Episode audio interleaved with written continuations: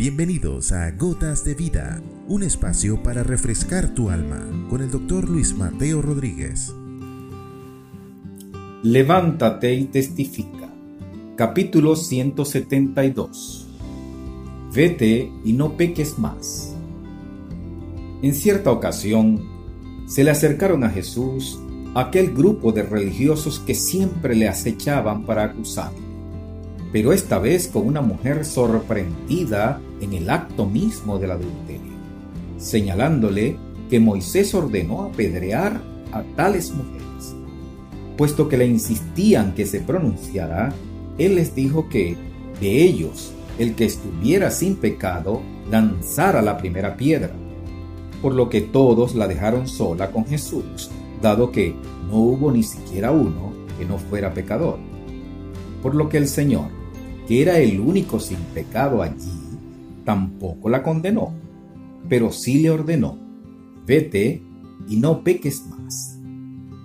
Qué fácil es acusar y hasta condenar a otros sin consideraciones ni misericordia cuando todo parece indicar que han fallado.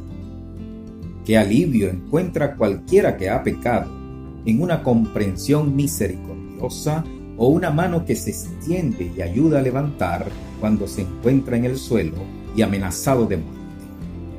Es la escena que describe el evangelista en este momento del ministerio de Jesús.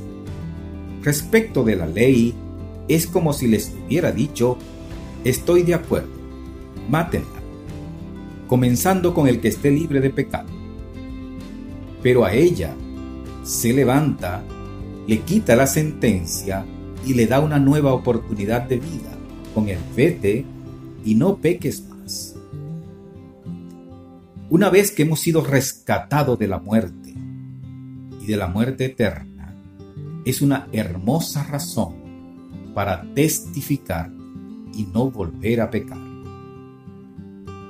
La gota de vida una vez más nos dice que el obedecer a Jesús puede traer para tu vida una nueva oportunidad de vida como aquellos acusadores, todos hemos pecado y somos reos de castigo eterno, ¿sabe? Quien me acusa también es pecador y el enemigo tampoco murió en una cruz por ti.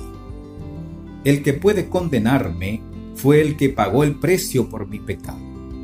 Intercede por mí y me ayuda en mi debilidad y me aconseja, eres libre, vete, no peques más él no te condena, pues no vino a condenar al mundo, sino para que el mundo sea salvo por él. Ahora es la oportunidad de venir a Él, pues este tiempo se acabará. Oremos un momento. Padre, gracias porque en tu misericordia y gracia has provisto un cordero sin manchas ni defectos, perfecto que se ofreció como sacrificio por mí y cuya sangre fue presentada ante tu altar a mi favor. Gracias, porque es por su cuerpo que puedo acercarme con confianza ante tu trono para hallar misericordia y oportuno socorro. Perdona mi maldad, perdona mi desobediencia, cambia mi corazón y fortalece para no volver a pecar contra ti. En el nombre de Jesús. Has escuchado Gotas de Vida con el doctor Luis Mateo Rodríguez. Contáctanos a través de nuestro correo electrónico ccclarocaviva.gmail.com o a través de nuestras redes sociales. No te pierdas nuestro próximo capítulo, Gotas de Vida.